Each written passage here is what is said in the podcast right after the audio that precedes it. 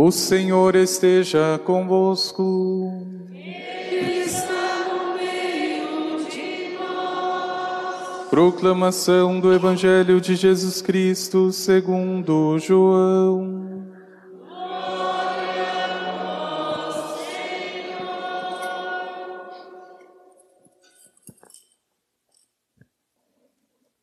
Ao anoitecer daquele dia, o primeiro da semana, estando fechadas, por medo dos judeus, as portas do lugar onde os discípulos se encontravam, Jesus entrou e, pondo-se no meio deles, disse: A paz esteja convosco. Depois dessas palavras, mostrou-lhes as mãos e o lado. Então os discípulos se alegraram por verem o Senhor. Novamente Jesus disse: A paz esteja convosco. Como o Pai me enviou, também eu vos envio. E depois de ter dito isto, soprou sobre eles e disse: Recebei o Espírito Santo. A quem perdoardes os pecados, eles lhes serão perdoados. A quem os não perdoardes, eles lhes serão retidos. Palavra da salvação.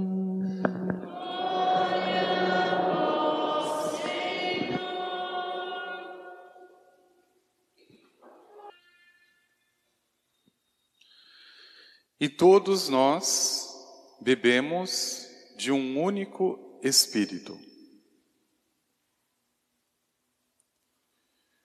A solenidade de Pentecostes marca uma importante resposta esperada pela humanidade desde sempre. Desde sempre. Já desde o Antigo Testamento, meu irmão, minha irmã, havia a profecia de que naqueles dias seria derramado o Espírito como água sobre a terra seca e vários dos profetas, sem dizer como ou quando, anunciavam a vinda do Espírito Santo. Veja, o Pentecostes, se fosse resumir, seria a resposta de Deus a todo aquele que deseja ser santo de verdade. Mas talvez você possa ainda indagar como é ser santo de verdade. E aqui, meu irmão, minha irmã, poderia teorizar ou fazer qualquer outro discurso, mas sendo muito direto e muito simples. O santo é aquele que decidiu viver pelo Espírito. Pronto. Não existe desculpa para não ser santo. O que significa dizer que aquele que decide livremente, não pelo Espírito, mas pela carne, nunca será feliz porque nunca será santo. E não pense que isso seja para os melhores. A santidade, na verdade, é a natureza, é a alma do cristão. Meu irmão, minha irmã, mas existem receitas de santidade tão equivocadas que, como já comparava Dom Henrique Soares, de saudosa memória, o máximo que a pessoa consegue é um voo de galinha. Um voo desajeitado. A galinha não consegue voar alto. Ela começa aqui e já cai ali na frente. A santidade frajuta, que está baseada na própria concepção e geralmente são muito humanas e muito carnais para serem santas. Parece ser muito simples, mas na verdade esta fórmula de Pentecostes, ou seja, o que significa a santidade, meu irmão, minha irmã, é uma vida inteira. É uma vida inteira. Veja, é preciso saber ainda mais que a santidade é sim um dom de Deus, o Espírito Santo é um dom de Deus, mas perceba que também é uma resposta do ser humano. Veja, por que que antes de Pentecostes era difícil ser santo? Porque ninguém tinha o Espírito Santo. Agora a pergunta que não quer calar. Por que que depois de Pentecostes é tão difícil ser santo? Nós não temos o Espírito Santo? Temos. Vivemos nele? Não sei. É exatamente isso que Paulo chama a atenção. Fomos batizados no Espírito. Todos, diz o apóstolo, recebemos o mesmo Espírito. E por quê? Que a pessoa que recebeu o mesmo Espírito é aquela que vive da fofoca e a outra que vive da oração. Qual é a diferença? Meu irmão, minha irmã, a decisão por viver no Espírito está em clara ou radical oposição à vida simplesmente na carne. Essa linguagem é a linguagem do apóstolo Paulo, mas veja, é evidente, nenhum de nós aqui somos anjos, nós não somos espíritos puros, nós somos feitos de carne. Se o nosso dente inflamar, tenha certeza, você vai sentir. Se alguém pisar no teu dedão, você vai sentir.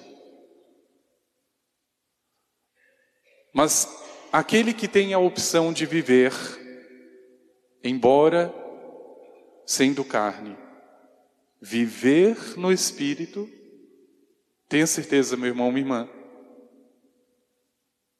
esse se santifica. Veja, o sentido de Pentecostes não é outro.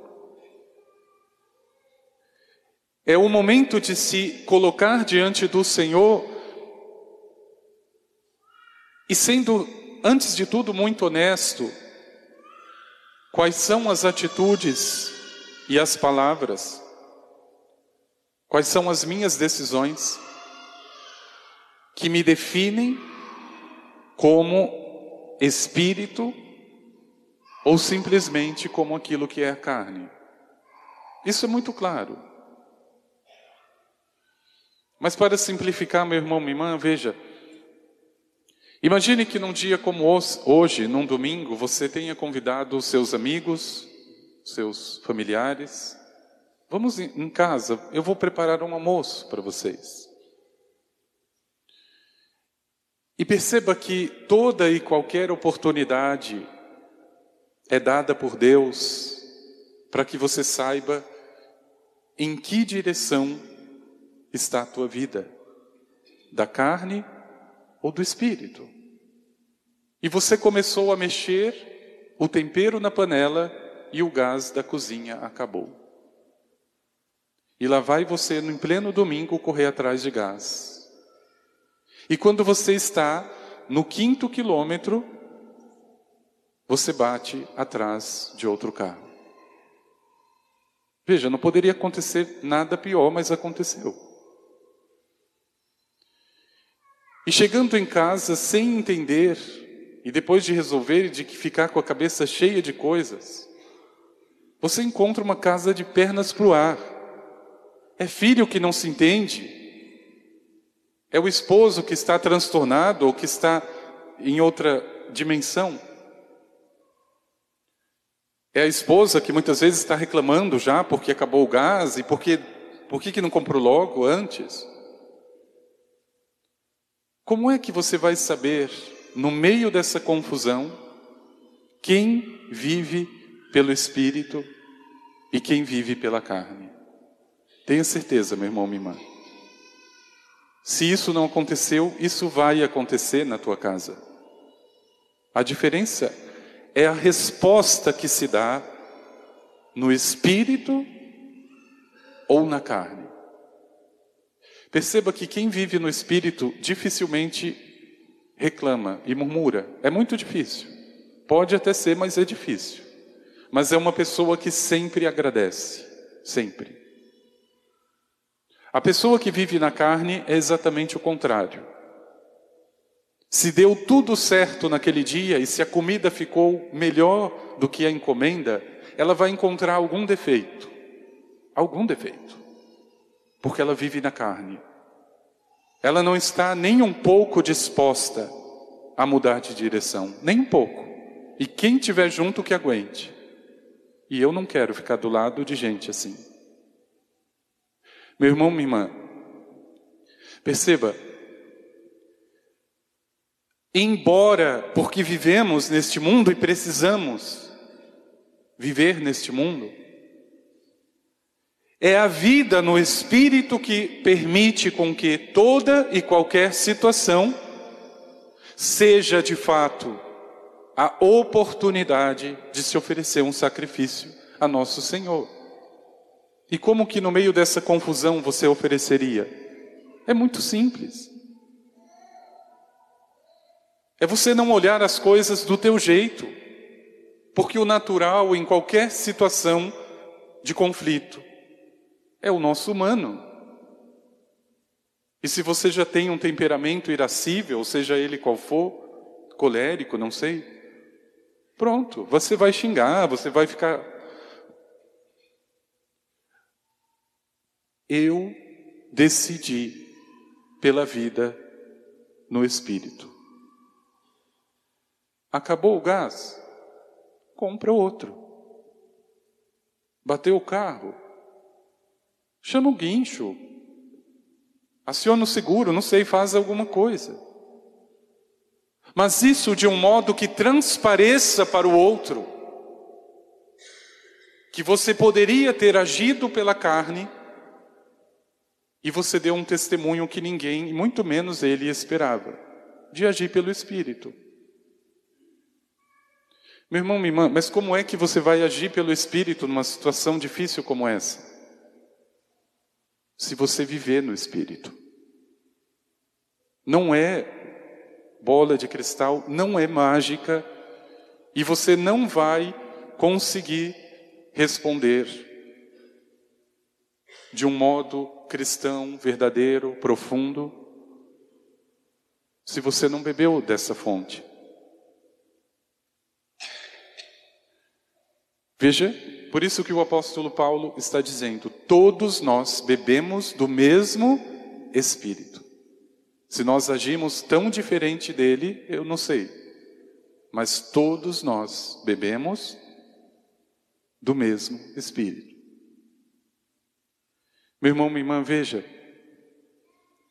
A vida dos santos é o testemunho mais concreto da vida segundo o Espírito. Mais concreto. Não sei se perceberam esse ícone que nós recebemos ontem. É da Beata Alexandrina, uma portuguesa, que viveu ainda nesse século, ou melhor, no século passado.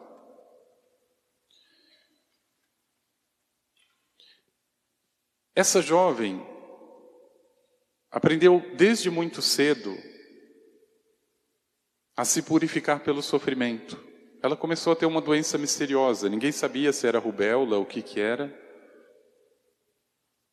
Mas depois que ela sarou desta doença, o nosso Senhor ainda quis prová-la mais ainda no sofrimento. E um dia tentaram atentar contra a sua castidade e ela pula de cima da sua casa e praticamente se quebra inteira e precisa ficar em cima de uma cama. Ela melhora com o tempo, mas depois nosso Senhor pede para que ela volte. E ela fica mais de 20 anos em cima de uma cama. E veja, em pelo menos 18 anos da sua vida, sem comer, sem beber, somente vivendo da Eucaristia. Ninguém explicava. Não urinava, não defecava, não comia e não bebia. Só o corpo e o sangue de Jesus.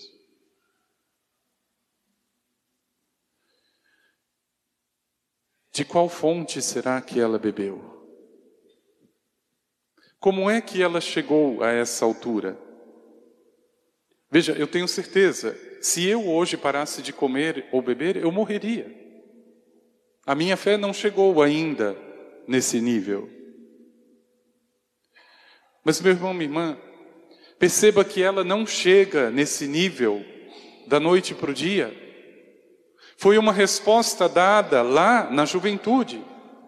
Eu posso optar por viver aquilo que é mais fácil, aquilo que pede o meu instinto.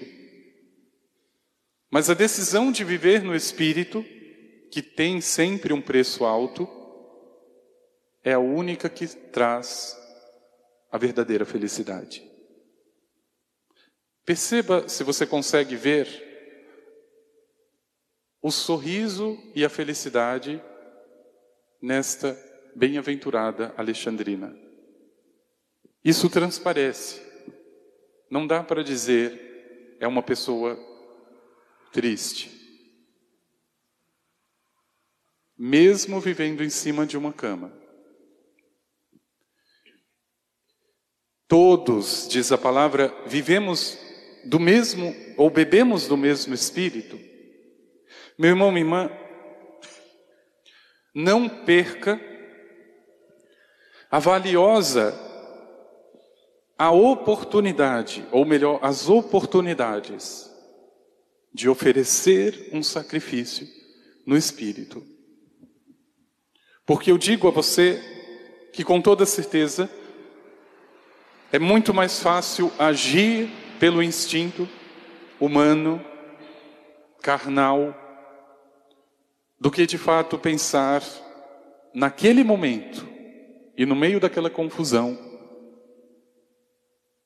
que eu recebi o Espírito Santo. Então veja, eu faria talvez um convite muito ousado para você no dia de hoje. Se for para você fazer o que todo mundo lá fora já faz,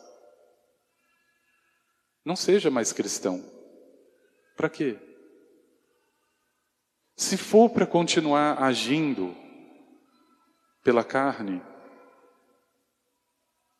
não seja cristão. Se não for decisiva, a resposta eu quero viver no Espírito. Meu irmão, minha irmã, você vai sofrer sem necessidade nenhuma. E ao invés do sofrimento te purificar, ele vai te destruir. Porque você vai manter uma aparência. Então você reza aqui e solta os cachorros lá fora. O que que adianta? Veja Eu digo a vocês, é muito difícil a pessoa conseguir manter as duas coisas ao mesmo tempo. É muito difícil. Não, então eu vou fazer de conta que eu sou cristão, eu vou fazer de conta que eu perdoei, mas no fundo eu vou cozinhar esse galo maldito a vida inteira. Essa pessoa um dia vai me pagar porque Deus é bom. Olha a confusão, ela coloca até Deus no meio do balaio. O que, que essa pessoa quer? E veja como isso é impressionante. Você pode dizer isso melhor do que eu. Quando você faz uma experiência do amor de Deus, você começa a sentir gosto por aquilo que é de Deus. E depois que você olha um pouco para trás da tua vida, você percebe que você tinha muita resistência com as coisas de Deus. Quando eu pisava dentro de uma igreja, ainda jovem, eu queria sair correndo. Eu não suportava pisar dentro de uma igreja. Não suportava. Não tinha gosto. Era uma coisa distante, fria. Não tinha sentido. Meu irmão, minha irmã, veja, perceba se a tua dificuldade, por exemplo, na oração. Por que, que é tão difícil? Por que, que você luta além da medida? Porque toda oração já é um combate, mas existe aquele que, por conta própria, se percebe isso ou não, ele resiste à oração, ele se torna indócil ao Espírito.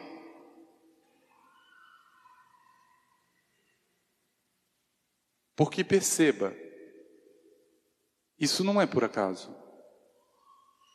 A resposta que precisava ser dada lá atrás é espírito ou é carne? Você não deu. Ou pior, decidiu pela carne, é o meu jeito, é no tempo que eu quero. O espírito é só um step se furar o pneu. Ou de fato você diz: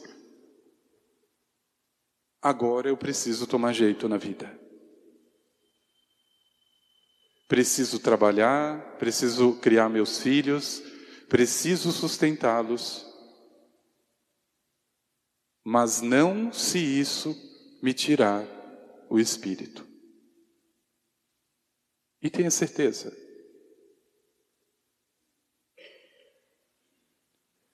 meu irmão, minha irmã, tenha certeza Não importa se você tem essa grande missão de criar e de viver numa família, porque isso não é fácil. A missão de criar filhos não é fácil. Mais um motivo para sair de cima do muro. Mais um motivo exatamente para que aquilo que é de Deus tenha sabor e você consiga senti-lo. Que você tenha gosto por aquilo que é do nosso Senhor. Meu irmão, minha irmã, já foi dito, mas é bom que se repita. A vida no Espírito é um dom de Deus. Existem pessoas que naturalmente já caminham nessa direção. Mas ela é também resposta. Veja, se eu hoje não disser a nosso Senhor, é este Pentecostes, é isso que eu quero, já não é do meu jeito, já não é como eu penso. É na tua vontade, Senhor. É ali que eu quero caminhar. Se não sair dos teus lábios esta palavra, você continua em cima do muro. Aí você reza, e aí se torna uma coisa cansativa e pesada, porque na verdade você está vivendo na carne, não é no espírito, e a oração não tem resultado nenhum. Como é que você pode saber se está vivendo no espírito?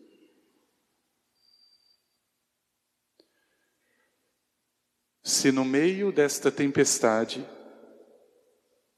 que você passou, que está passando, que vai passar,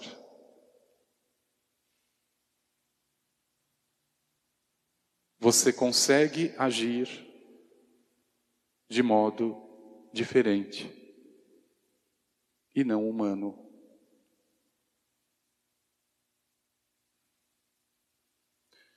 Meu irmão, minha irmã, você chega com o pior problema possível. Eu poderia até entender, e você poderia até me justificar, Porque é a outra pessoa que está errada, não sou eu. Foi ela que me ofendeu, não fui eu que ofendi. Mas eu decidi viver no Espírito. Você perdeu muito dinheiro com esse negócio que você tentou fazer. Muito. Você poderia se arranjar de outro jeito e talvez de um jeito até desonesto. Mas você decidiu viver pelo Espírito. O teu filho soube mostrar apenas ingratidão diante de tudo o que você fez para ele. E eu até compreenderia se você o abandonasse. Mas isso não me convenceria.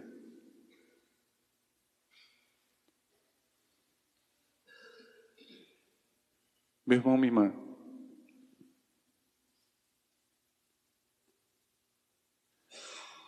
qual é a diferença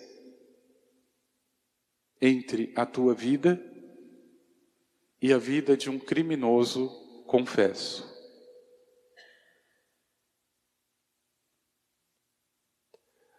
A diferença é que você, diante da oportunidade,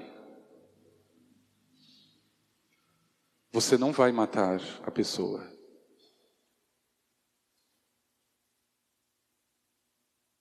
Esses dias o Douglas até perguntava para mim, padre, o senhor já matou alguma galinha na vida? E aí eu respondi, não. Foi uma pergunta importante para mim. É típico de perguntas de crianças, né? São perguntas difíceis. E eu fiquei pensando, não, eu já ajudei a, a, a tratar a galinha, tirar a pena, essas coisas, mas matar eu não matei. E eu respondi para ele. E olha que eu sempre quis matar alguém. Mesmo que seja uma galinha.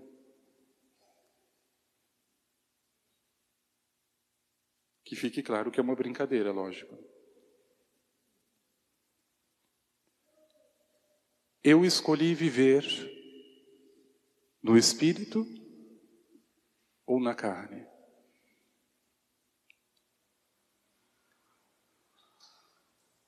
As decisões que você tomou são no espírito ou na carne? As palavras que você escolhe para dizer para o outro são do espírito ou da carne? Por isso pedi, meu irmão, minha irmã, a nosso Senhor, dai-me, Senhor, o firme propósito, porque isso é decisão, de viver no Espírito. E meu irmão, minha irmã, louve e bendiga nosso Senhor. Se podendo responder pela carne, você tem a graça de responder no Espírito. Veja quanta confusão seria evitada dentro da tua casa com um simples silêncio. Bom, está desabando e a pessoa está me ofendendo. Silêncio. Isso, na verdade, vai ser a melhor arma contra quem quer que seja. Silêncio. Pronto. Está mais calmo? Vamos conversar de verdade? Espírito não é carne. Paulo já recordava isso em outras e várias passagens. Quem vive do Espírito é espírito. Quem vive da carne é carne. Aliás, Jesus disse no Evangelho de João: Meu irmão, minha irmã, que haja de modo sincero no teu coração esse desejo, porque eu tenho certeza, se pelo menos isso tiver, o resto é Ele que faz. Mas pelo menos o desejo, eu quero viver no Espírito. Quando você menos perceber, menos perceber, você será santo. E veja, purifique essa palavra. Santo não é o carola, não é a pessoa que ah, fica na, nas nuvens. É aquele que, quando acabou o gás de cozinha, quando bateu o carro, quando o circo começou a pegar fogo dentro de casa, ele entregou um sacrifício agradável para Deus. Está pegando fogo? Corre para o teu quarto, ajoelha. Não tenho lugar para rezar? Vai no banheiro, ajoelha.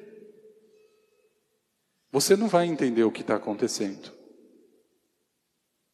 E com certeza o inimigo sempre se aproveita disso. Meu irmão, minha irmã, vivendo no Espírito, tenha certeza que o Pentecostes acontece. Você não vai ver língua de fogo, não vai ficar falando em línguas estrangeiras. O Pentecostes verdadeiro é o coração e uma alma no Espírito. Vamos pedir ao Senhor.